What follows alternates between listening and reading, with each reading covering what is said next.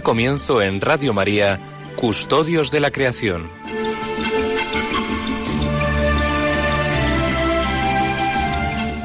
Dirigido por Lorena del Rey.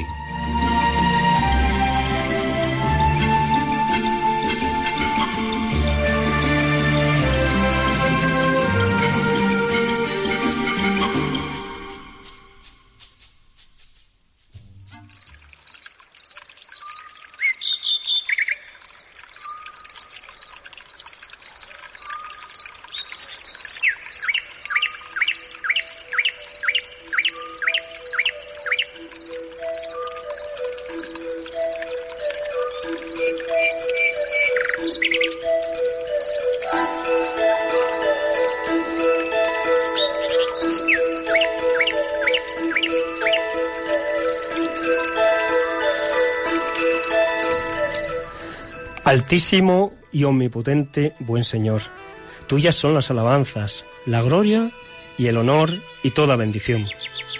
A ti solo, Altísimo, corresponden y ningún hombre es digno de nombrarte.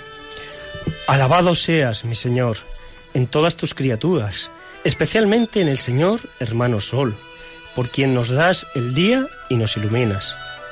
Y es bello y radiante, con gran esplendor, de ti, Altísimo, lleva significación. Alabado seas, mi Señor, por la hermana luna y las estrellas. En el cielo las formaste claras, preciosas y bellas. Alabado seas, mi Señor, por el hermano viento, y por el aire y la nube, y el cielo sereno y todo tiempo. Por todos ellos a tus criaturas das sustento. Alabado seas, mi Señor, por la hermana agua, la cual es muy útil y humilde y preciosa y casta. Alabado seas, mi Señor, por el hermano fuego, por el cual iluminas la noche, y es bello y alegre y vigoroso y fuerte. Alabado seas, mi Señor, por la hermana, nuestra Madre Tierra, la cual nos sostiene y gobierna, y produce diversos frutos con coloridas flores y hierbas. Alabado seas, mi Señor, por aquellos que perdonan por tu amor y sufren enfermedad y tribulación. Bienaventurados los que las sufran en paz, porque de ti, Altísimo, coronados serán. Alabado seas, mi Señor, por nuestra hermana muerte corporal, de la cual ningún hombre viviente puede escapar. Ay de aquellos que mueran en pecado mortal. Bienaventurados a los que encontrará en tu santísima voluntad, porque la muerte segunda no les hará mal. Alaben y bendigan a mi Señor, y denle gracias, y sírvanle con gran humildad.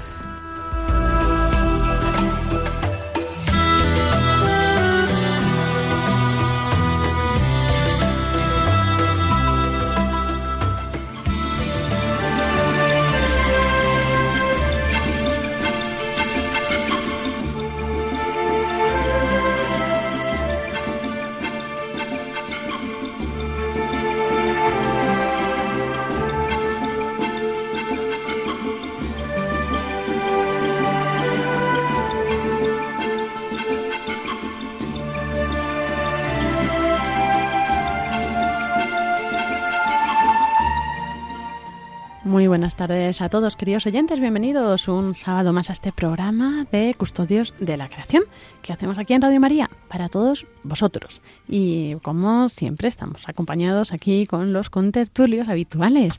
Son Soles Martín Santa María. Muy buenas tardes. Muy buenas tardes. ¿Cómo estás? ¿Bien? Pues muy bien, sí. Aquí ya metidos En eh, casi en- a finales de enero, terminando el mes. Eso está bien, eso está bien. Que bueno, oye, se ha pasado rápido. Parece mentira, ¿no? Sí, muy rápido. Hay que aprovechar bien el tiempo. Eso es. Tenemos también a Francisco Marcos. Buenas tardes, Paco. Buenas tardes, ¿qué tal estamos? Bien, bien, bien. Oye, bueno, también felicidades, por cierto, que hemos cumplido años esta semana en Radio María, así que felicidades a todos también. Es estamos verdad, de enhorabuena. estamos de aquí enhorabuena. con unos bombones que nos ha traído Sonsoles, que se vengan todos Con a Radio María azul, esta tarde, que están Radio buenísimos, Ah, no, para no de- celebrar el cumpleaños. No des envidia, que como se vengan todos los oyentes, no cabemos en la radio. Bueno, pues que vengan rápido, porque ya los bombones están acabando. bueno, y Iván Renilla, buenas tardes. Hola, buenas tardes, señores oyentes, y buenas tardes a, a todos los que están aquí. Estaba pensando, acompañándonos también. Iván, con la mm, paliza que decimos a nuestros oyentes con lo del consumismo, ahora aquí Paco animando a que vengan a comer y comer bombones, ¿qué te parece? Es que Paco es único, Paco siempre, ya sabemos que eh, mm, aporta muchísimas cosas interesantísimas y, y a la ecología, a, a todos los oyentes, pero luego tiene su propia manera de pensar pero y su propia personalidad. Los bombones los aporta son soles, no los aporta. pero es un motivo especial. O sea, que la culpa Cuando echásela a hay que celebrar las cosas hay que darles un, un aire especial. Eso está bien, eso está bien. 19 años solo se cumplen un año en la vida. Oye, es. Me ha convencido son soles. Oye, Lorena, que yo, yo creo que está creciendo tanto esta, esta chica que a lo mejor hasta incluso caben un montón de oyentes aquí. Radio María, sí, está sí, sí. creciendo, ya no es un tan pequeñaja. Aquí en este sitio, de en el todos pasillo hay modos, muchos yo sitios. voy a conseguir que Lorena la trato de convencer para que hagamos un programa en Carpio del Campo, porque está el sacerdote de Carpio, don José Luis,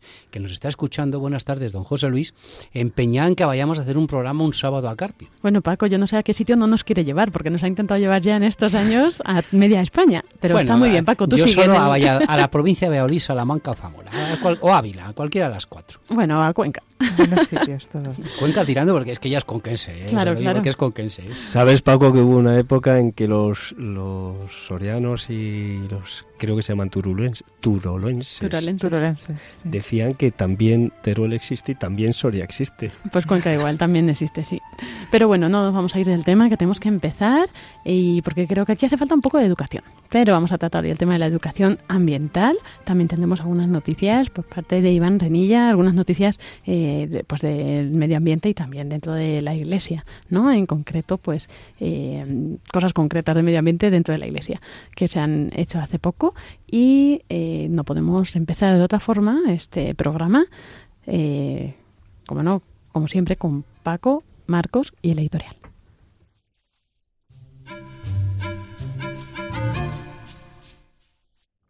Buenas tardes, queridos oyentes.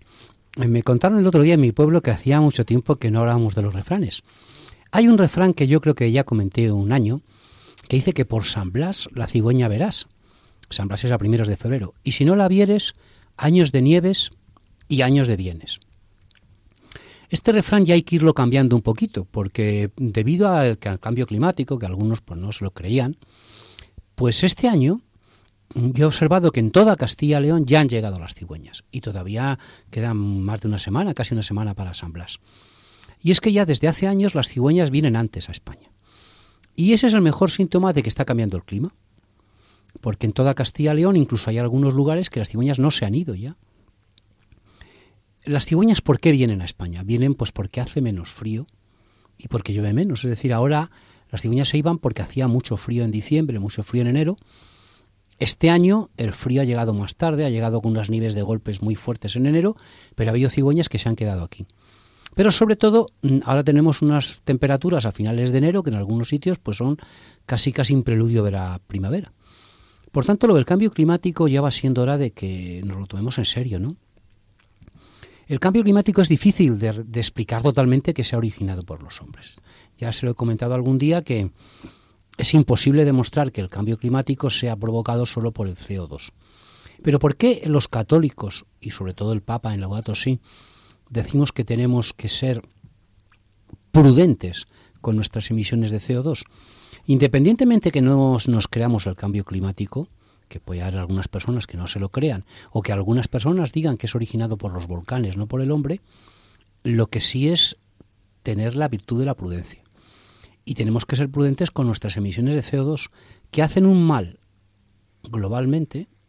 Si no crees el cambio climático, pues no te lo creas, pero lo que está claro es que hacen un mal localmente. En Madrid este año ya hemos tenido restricciones muy fuertes, no ocasionadas por el CO2, sino por las partículas sólidas. Y es que la ecología es solidaridad, pero no solo con las generaciones del futuro, sino con las generaciones presentes. Y aquí era el comentario que les iba a decir ahora, ya termino. Y es que tenemos que ahorrar agua.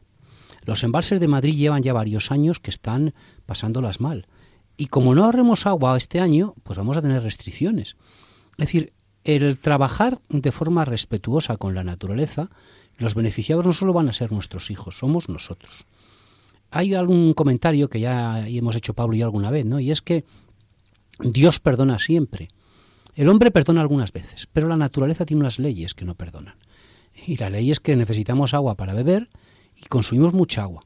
Me cuentan mis amigos y compañeros del canal Isabel II que en Madrid se derrochan, de cada cuatro litros que se consumen, se derrochan tres. Es decir, consumimos cuatro litros de agua en Madrid, pues tres se derrochan. Que podríamos vivir tranquilamente, pero muy bien, si en vez de consumir cuatro litros consumimos uno. Por ejemplo, hay un derroche de agua que es por las mañanas todos tendemos a poner la ducha y hasta que no sale el agua bien calentita, corriendo el agua fría. Como el agua fría es más barata que el agua caliente, bueno, pues ese detalle, el detalle de lavarnos los dientes y ahí echamos agua, agua y agua y según nos lavamos los dientes pues llenas un vaso y ya está, ¿no? Yo recuerdo cuando era pequeño en mi pueblo que el agua era cara. El agua era cara en los pueblos, ahora ya tiene un precio barato. Y entonces nos lavábamos y consumíamos menos agua que ahora, ¿no? Pues nos duchábamos, nos duchábamos deprisa, nos duchábamos con agua fría, no nos importaba. Entonces tenemos que concienciarnos con el tema del agua, porque la cigüeña ha llegado ya, con lo cual año de bienes, pues hay pocas nieves. La nieve es lo mejor, es lo que retiene el agua. Así que por San Blas la cigüeña verás. Y si no la vieres, que este año pues no la hemos visto, sino todo lo contrario, la hemos visto mucho, pues no tenemos año de nieves.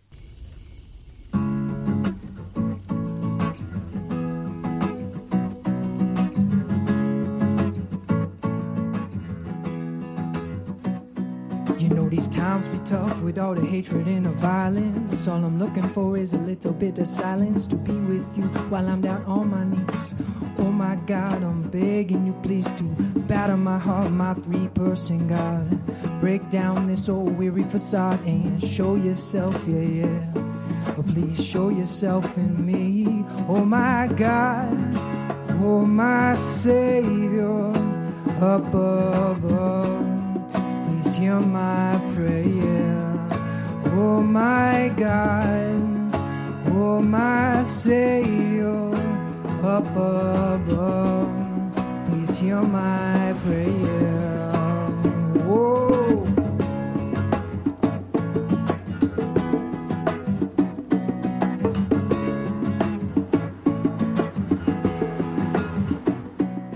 Como ya anunciábamos en al principio de este programa de Custodios de la Creación, hoy vamos a tratar el tema de la educación ecológica, educación ambiental. Y bueno, ¿qué significa esto? En el capítulo sexto de Laudato Si habla de esto, educación y espiritualidad ecológica.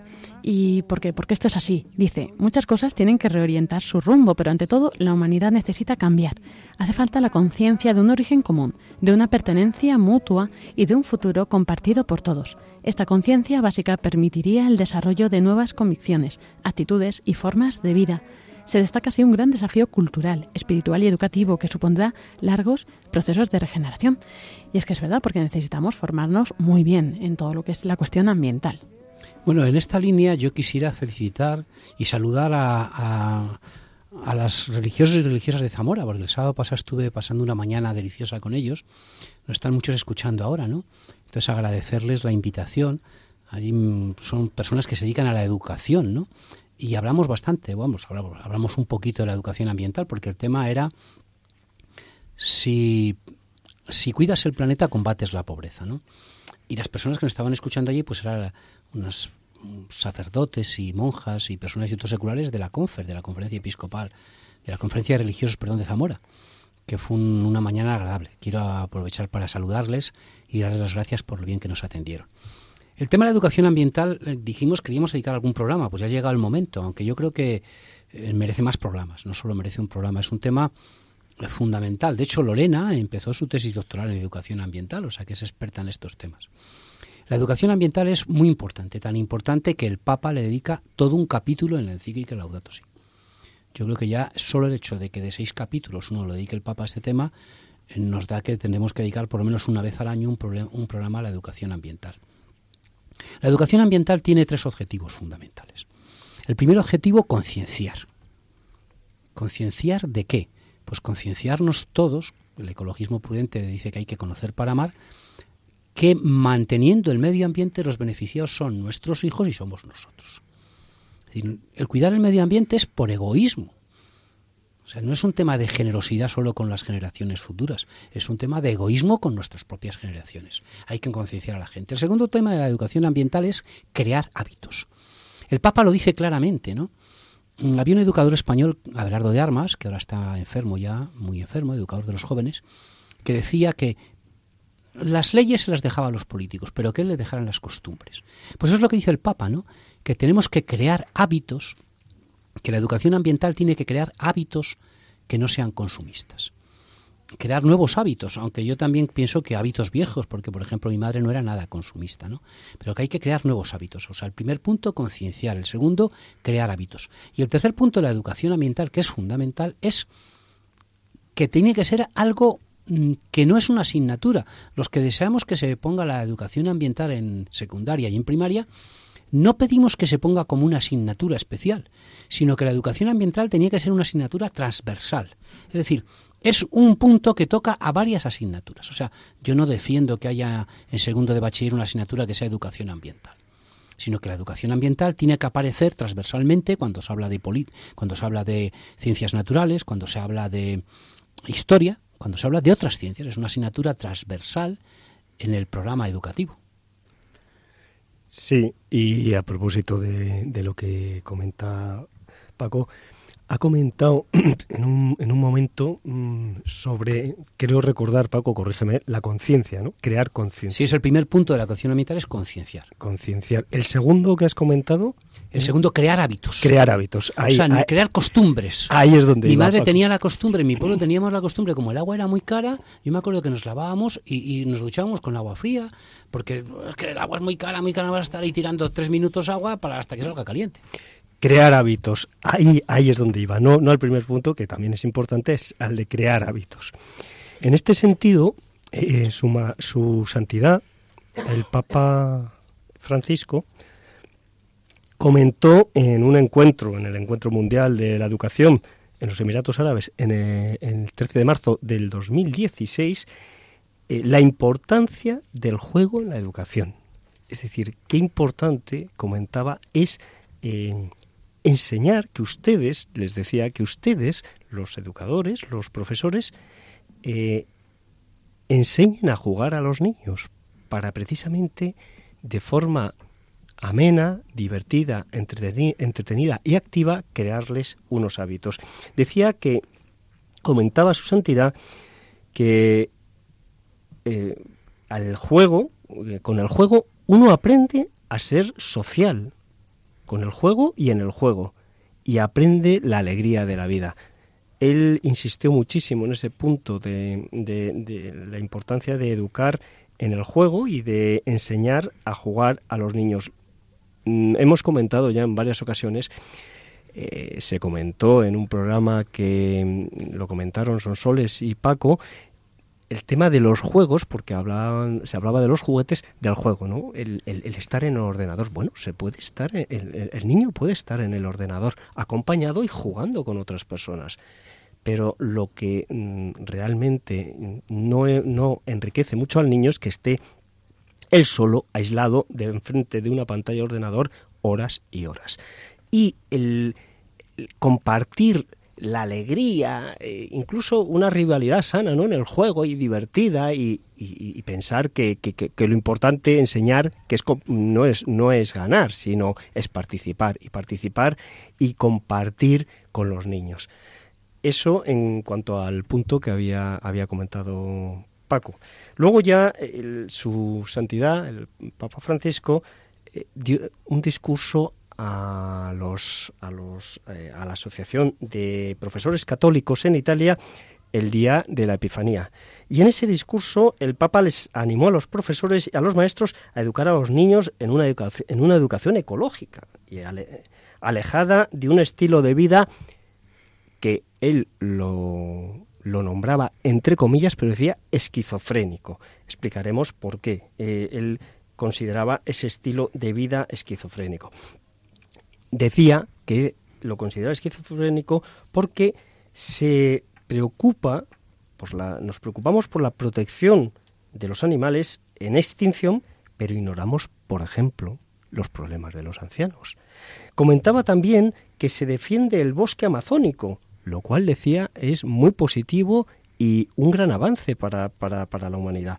Pero se nos olvidamos o se olvida a veces la humanidad de los derechos de los trabajadores a un salario justo y a una conciliación familiar, es decir, que el trabajo es importante, pero la familia y la vida privada es importantísima y no digamos en la familia, ¿no? Para crear eh, esos lazos con los hijos, esa educación y, y, aprovechar esos momentos para educar a los hijos. Y luego hay un tercer, un tercer ejemplo en el que eh, me he permitido añadir yo, que es cómo protegemos de forma eh, que es muy positiva también, ¿no?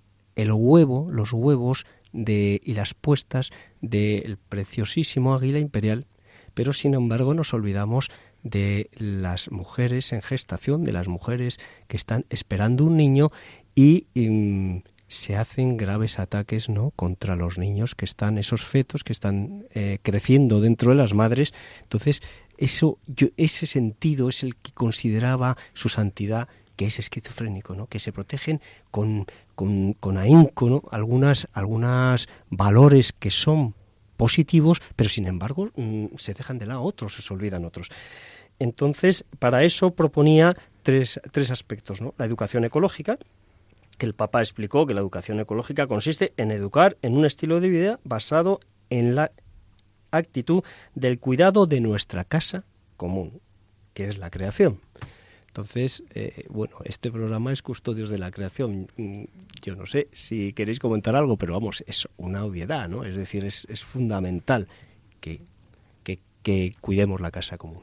Sí, esto además es que es precioso, ¿no? Porque en este, en este discurso de, del Santo Padre a los, a los maestros católicos, realmente la solución que da eh, el, Santo Padre es simplemente que eh, los maestros y bueno y también la familia suscite en los niños, en los chicos, eh, el gusto de experimentar una ética ecológica partiendo de lecciones y gestos de la vida cotidiana. Es que no hace falta irse a un sitio muy exótico ni muy lejano. Simplemente en nuestra vida cotidiana, con gestos muy sencillos, podemos eh, experimentar y practicar y, meter en nuestra vida ¿no? Esas, esa actitud eh, ecológica, ese estilo, estilo de vida. Habla también de la ecología eh, dentro de una educación integral, que es lo que comentaba antes Paco, ¿no? de que debería ser una actitud, algo que esté en todas las asignaturas, no crear una asignatura específica, sino que debería ser algo que impregne, eh, que impregne todo. Y a propósito, en, de esa... la línea de lo que habéis dicho hay dos cositas que quisiera decir. La primera, la importancia del juego. Eh, yo creo que un día vamos a dedicar el programa, a lo mejor el año que viene, al juego ambiental, porque hay muchos juegos ambientales muy bonitos. Baden Powell era un juego. El juego es fundamental en la educación. Yo he tenido la suerte de ser, eh, bueno, monitor y jefes de campamentos con niños durante muchos años en verano en mi vida, ¿no? Y me crié, me crié con, con los scouts, con los scouts católicos. Y yo recuerdo los juegos preciosos que hacíamos en los scouts, ¿no?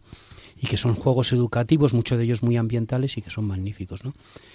Entonces el tema del juego, mm, el juego para la educación ambiental es fundamental. Por eso yo creo que a lo mejor un día mm, solo el tema del juego con la educación ambiental es importantísimo. Hay una frase que les gusta, que en mi pueblo era muy conocida, ¿no? Y es que en la masa y en el juego se conoce al caballero. Fíjese que mm, el juego a veces parece, bueno, ¿y, y, cómo, ¿y cómo se me ocurre a mí este juego? Parece algo complicado. Es sencillísimo a veces. Miren, les voy a poner un ejemplo. Un día que estaba yo caminando por la playa, vi que había una monitora que iba con varios niños detrás. Y digo, madre mía, iban dibujando una serpiente. Entonces lo que iba a ella es en la orilla de, la playa, con un palo, les iba dibujando una serpiente. Y los niños iban por la línea que iba marcando. Y entonces eh, decía, les decía que no se podían saltar, eh, soltar. Y el que se soltaba pasaba para el final. Pues a mí me llamó la atención, porque iba distraído, ¿no? Iba mirando el mar, iba distraído, las carcajadas de los niños. Es que lo estaban pasando, pero con un juego, imagínense, tan sencillo que era simplemente un palo en el que iba dibujando en la orilla una línea. yo la experiencia que tengo inolvidable es en un campamento, recuerdo el año perfectamente, fue el año 1995, y los propios niños se inventaron ellos un deporte que era con un palo y una esta, hicieron las reglas, hicieron todo, o sea, y ese juego lo jugaron todos. Y recuerdo que vinieron los padres, faltaban dos días para el campamento, la reunión de padres, y me dijeron, ¿cómo consigue usted, me dice un padre, ¿cómo consigue usted que nuestro hijo no juegue con la consola? Digo, muy sencillo, porque el juego lo ha hecho su hijo. Y como se lo ha inventado su hijo, pues ni se acuerda de la consola. Al revés, trata de convencer a todos a que jueguen al juego que él ha inventado. Claro, efectivamente, tiene la ilusión por ese juego que ha creado. Pero es que mm, yo no puedo dejar de recordar lo bien que lo he pasado con mis padres y mis hermanos con los juegos de mesa, es decir, la oca, el parchís, bueno, las cartas, es, es, que lo pasábamos de maravilla y además nos reíamos un montón y siempre, pues claro, todos no somos iguales, unos tenemos mejor perder, otros peor, ¿no? Pero incluso con eso eh, se tomaba con sentido del humor, ¿no? Pero bueno, esto también lo dice Su Santidad el Papa Francisco en este discurso a, los, a los maestros, porque trata sobre todo de tres puntos. Uno es el que hemos comentado sobre la educación ecológica, pero hay otro, otro de los puntos, habla de la cultura del encuentro.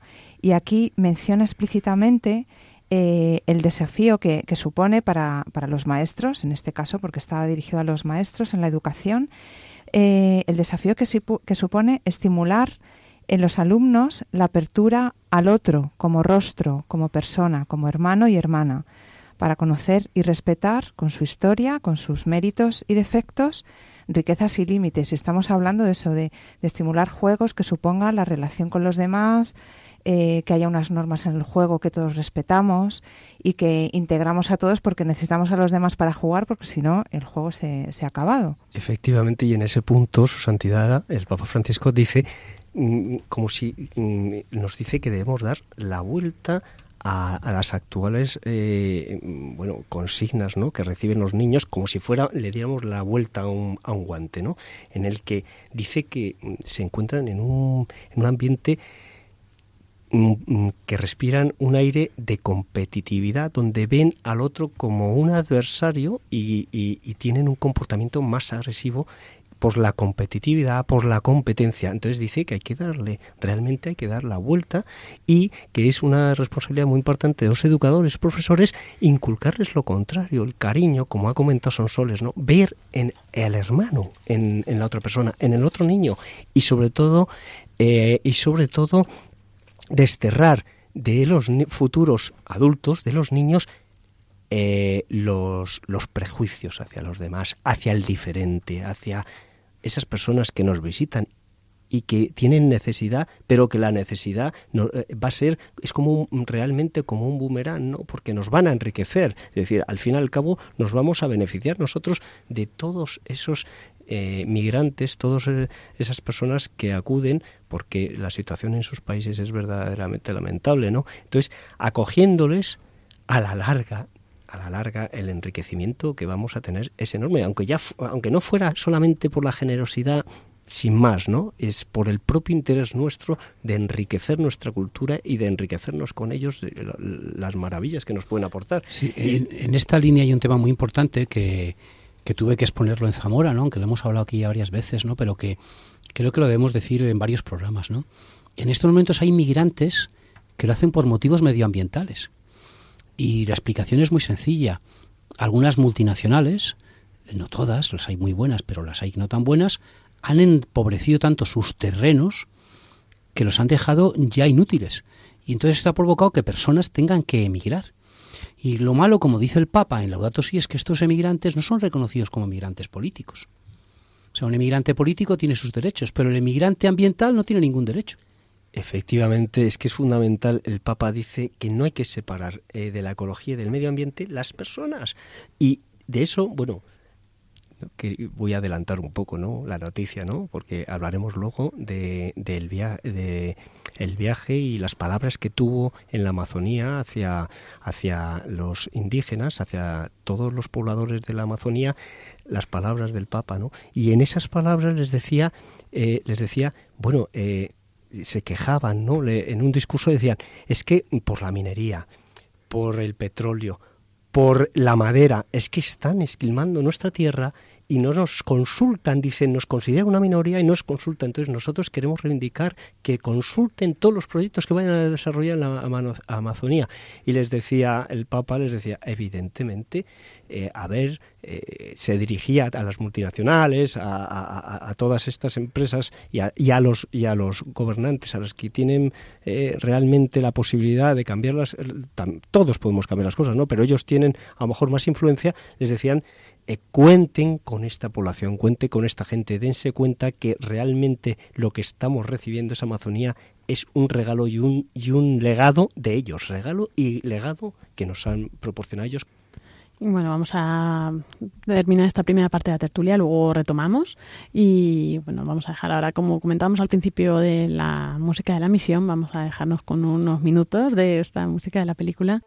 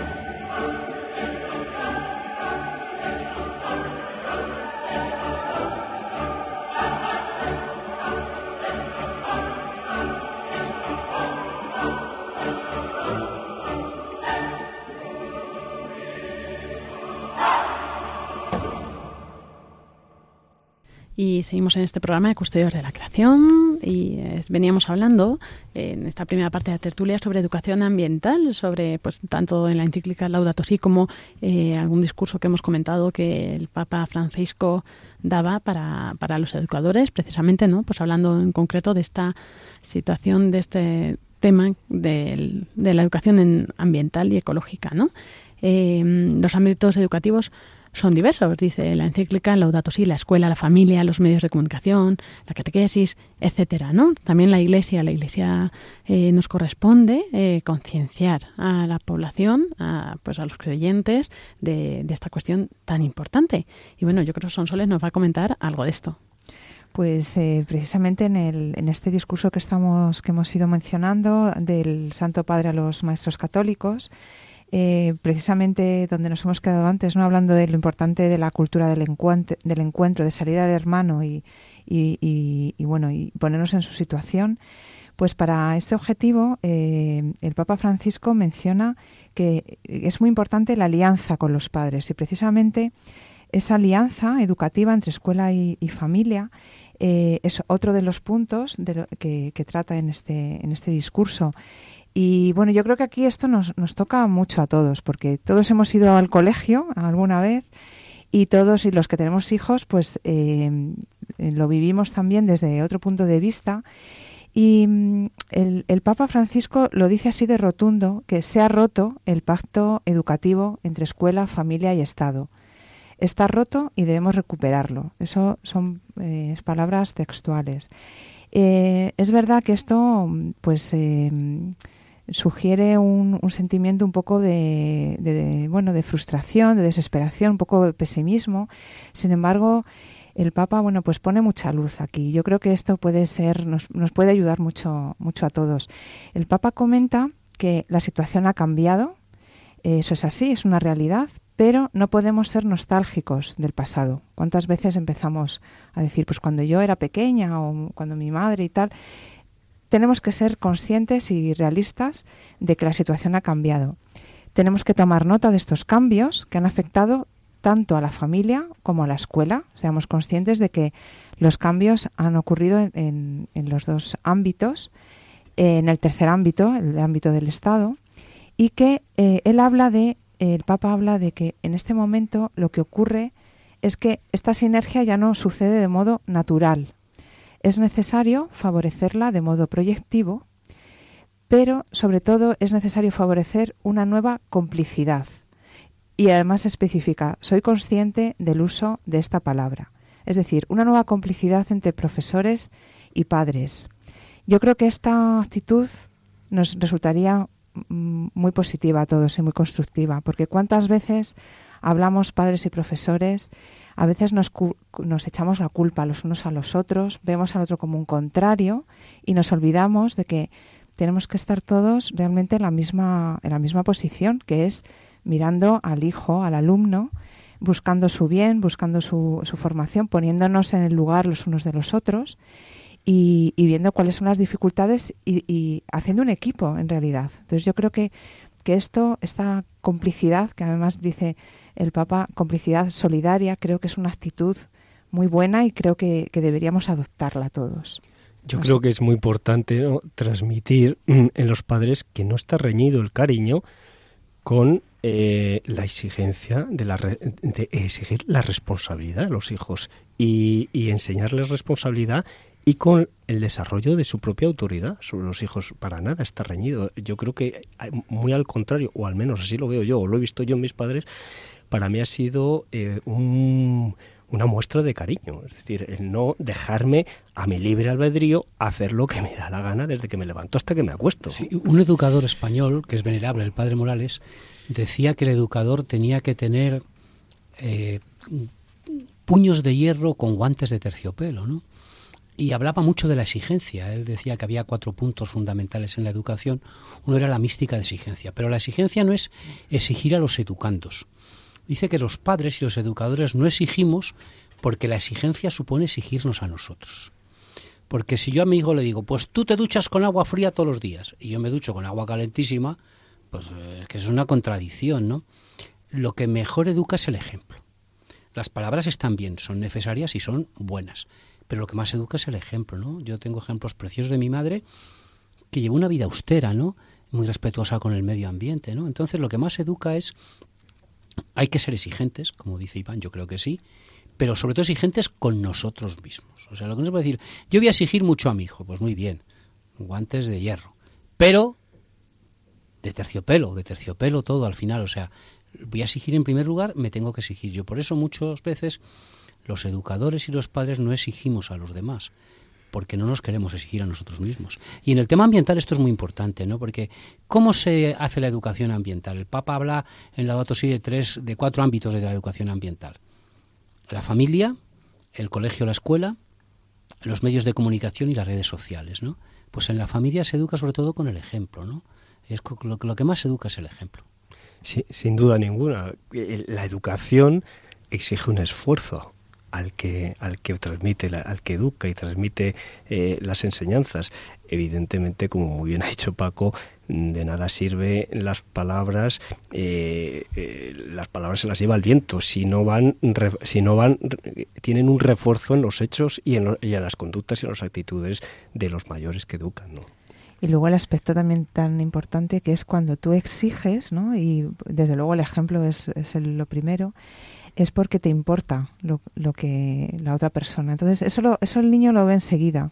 Si tú le dejas hacer todo, eh, pues la sensación que tiene es que realmente da igual, ¿no? No, no le importas nada y da igual. Entonces estamos, bueno, pues poniendo criterios, estamos haciéndole ver que es importante, que nos afecta, ¿no? Eh, lo que él haga porque le queremos. Entonces creo que eso es, no se nos debe olvidar. Exigir es una forma de amar. O sea, todos hemos sido profesores de universidad. Yo recuerdo un profesor de universidad que no exigía nada. No aprendimos nada de él. O sea, cuando le evaluamos el peor profesor, pues no exigía nada, no aprendíamos nada. Hablamos solo, nos, o sea, estamos refiriéndonos sobre todo a la educación infantil, pero es verdad que esto lo podemos tornar a cualquier ámbito de nuestra vida, ¿no? Puede ser, eh, pues no solo hacia abajo, ¿no? hacia los hijos, sino también hacia los padres, los abuelos, los tíos, los primos, también a nuestros amigos, en nuestro entorno, a los vecinos, a nuestros compañeros de trabajo, ¿no? Que al final, allá donde estemos, siempre podemos sembrar esa semilla y, bueno, que es importante ser educadores ambientales. Y para ello, ¿cómo hacer? Pues sobre todo eso, ser coherentes, ¿no? Ser coherentes con nuestro ejemplo y, y pues así poder mostrar a los demás, eh, pues eso, como las rectas actitudes ¿no? y rectas conductas que hay que hacer.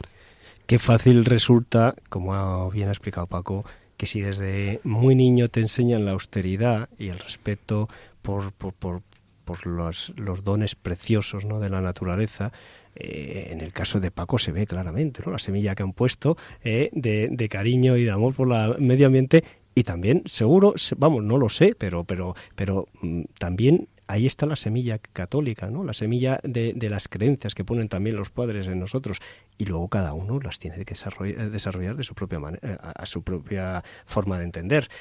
Pero desde luego sí, es, fundamental ese cariño ¿no? que, se pone en, y ese esfuerzo que hay que poner con el ejemplo y con dejar esa semilla en todos los ámbitos, como, como dice Lorena, ¿no? en todos los ámbitos, no solo en los más pequeños, sino alrededor nuestro siempre, siempre. Nunca sabes dónde pones la semilla y dónde eh, luego germina. Sí, os parece, para concluir esta segunda parte de la tertulia, hay un, eh, uno de los párrafos de la encíclica que es muy bonito porque nos anima también a tener esa visión positiva, ese ánimo y pues a no desfallecer, porque muchas veces pensamos eso, que a lo mejor eso a quién le va a ayudar, ¿no? Pues dice, no hay que pensar que estos esfuerzos no van a cambiar el mundo. Esas acciones derraman un bien en la sociedad que siempre produce frutos, más allá de lo que se pueda constatar, porque provocan en el seno de esta tierra un bien que siempre tiende a difundirse, a veces invisiblemente. Además, el desarrollo de estos comportamientos nos devuelve el sentimiento de la propia dignidad, nos lleva a una mayor profundidad vital, nos permite experimentar que vale la pena pasar por este mundo. ¿Os parece bien, no? Totalmente de acuerdo.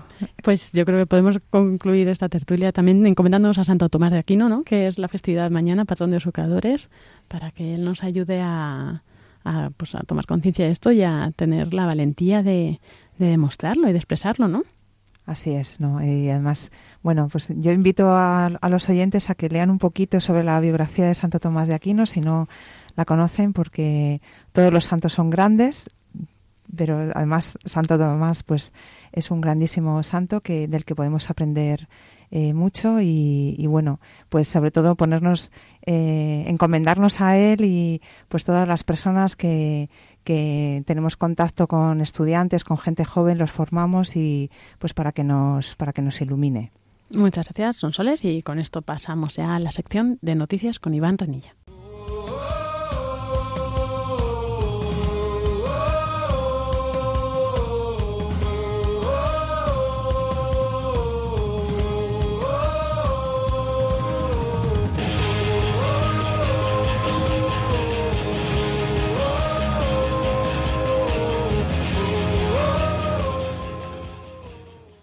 así llegamos a esta sección de noticias ambientales con Iván Renilla. Iván, ¿qué nos traes hoy?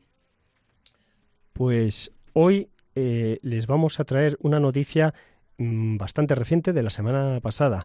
Su Santidad, el Papa Francisco, arrancó su visita a Perú con una inédita reunión con grupos indígenas en plena selva del Amazonas, concretamente en Puerto Maldonado. Allí, varios representantes de estos pueblos, eh, con sus eh, vestimentas y con sus eh, adornos tradicionales, reclamaron el, en tono casi mm, mm, desesperado y dramático al Papa que les defienda y que impida que actividades como la minería, la industria, la madera o petrolera mm, arrasen con la selva y acaben con ellos.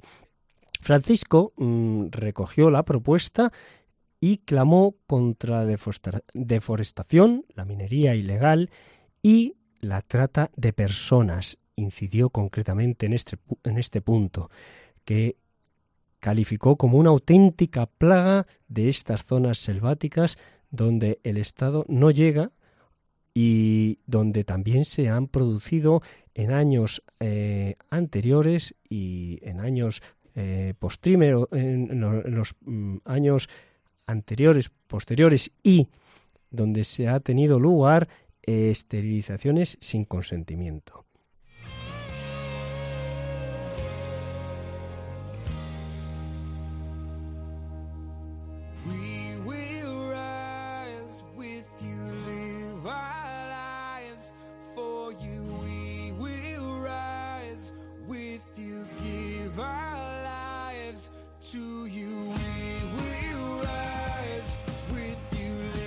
Cambiando de tema, eh, vamos a dar una noticia de esas que llamamos medio curiosas, medioambientales.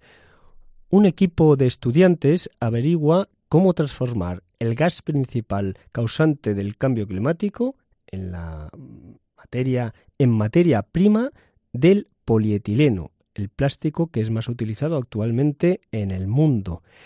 Los investigadores de la Universidad de Toronto, en Canadá, han identificado mm, las condiciones que convierten el CO2 en etileno de manera de una manera eficiente, abriendo así el camino para reciclar este gas de efecto invernadero en plástico. El etileno se utiliza para fabricar el polietileno, el plástico más utilizado en la actualidad, cuya producción mundial ronda los 80 millones de toneladas. En este sentido, mm, hay que reconocer que es muy importante este reciclaje del gas de efecto invernadero, el CO2, en otra materia prima porque contribuirá y participará a la reducción de concentración, esas concentraciones de gas de efecto eh, invernadero, el CO2, en la atmósfera.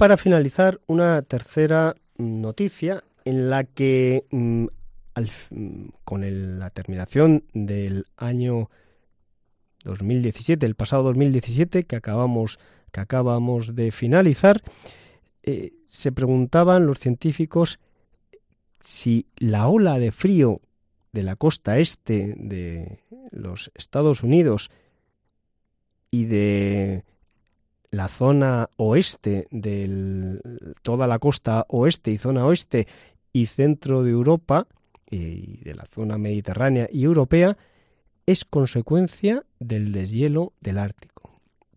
Los expertos consideran que los fenómenos meteorológicos extremos se están viendo intensificados por el cambio climático. la ola de frío que ha azotado eh, la costa este norteamericana y también incluso llegando a zonas tropicales como Florida, con fuertes vientos, nevadas y temperaturas que han llegado incluso a los la sensación térmica de 30 grados bajo cero. En el centro de España, concretamente, eh, está mm, incluso eh, está cubierto, eh, se ha cubierto, como hemos sido testigos, por grandes nevadas que han dejado teñido de blanco toda la meseta, pero que incluso se han llegado a producir nevadas en el Sáhara, en el Sáhara argelino.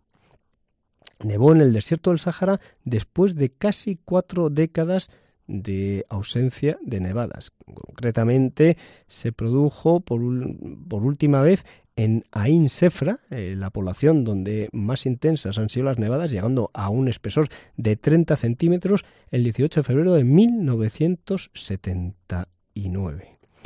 Bien, pues eh, esta es la pregunta que, llevan a cabo los científicos y consideran que el descongelamiento polar está enviando masas de aire muy frío hacia zonas templadas. Esto fue consecuencia de un estudio científico llevado a cabo por la Universidad de Northwestern en los Estados Unidos y que ha sido publicado eh, en la revista Nature. Eh, las conclusiones, aunque no definitivas, hasta ahora han sido que estas masas de aire frío podrían producirse como consecuencia de el deshielo de los casquetes polares. Ese deshielo genera mm, una gran masa de aire frío que luego se derrama a los eh, hemisferios más, más, al sur, a los paralelos más eh, tropicales. Bueno, y con esta noticia nos despedimos hasta dentro de dos sábados si Dios quiere que volveremos con nuevas noticias.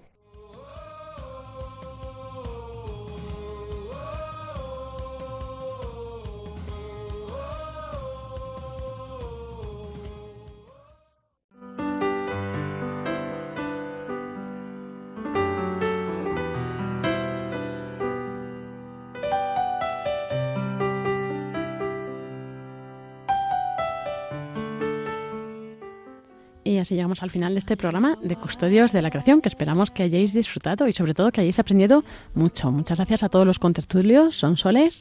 Pues nada, muchas gracias a vosotros y un saludo para todos los oyentes y hasta muy pronto. Gracias, Francisco Marcos. Muchas gracias y un saludo especial para la Confer de Zamora. Y gracias, Iván Renilla. Muchas gracias y, y hasta un próximo sábado, si Dios quiere, que Dios les bendiga. Eso es, y también pues nos despedimos hasta dentro de 15 días. El sábado que viene ya sabéis que estaréis con Ángel Misut en el programa de Raíces. Y bueno, pues también feliz día, felicidades aquí a los presentes, profesores. Mm, mañana el día Santo Tomás de Aquino, su patrón, y también felicidades a todos, porque eh, ha sido el, también el cumpleaños de Radio María esta semana. Así que bueno, pues nos encomendamos todos a nuestros santos patrones, San Francisco de Asís, Santa Caterina y Tecahuica, son los patrones ecológicos, ecologistas, y pues que tengan todos muy buena tarde. Un saludo de quien les habla, Lorena del Rey. Para planear. De María, casa y custodia. De María, luz entre sombras María, vuelve sus ojos para alumbrar.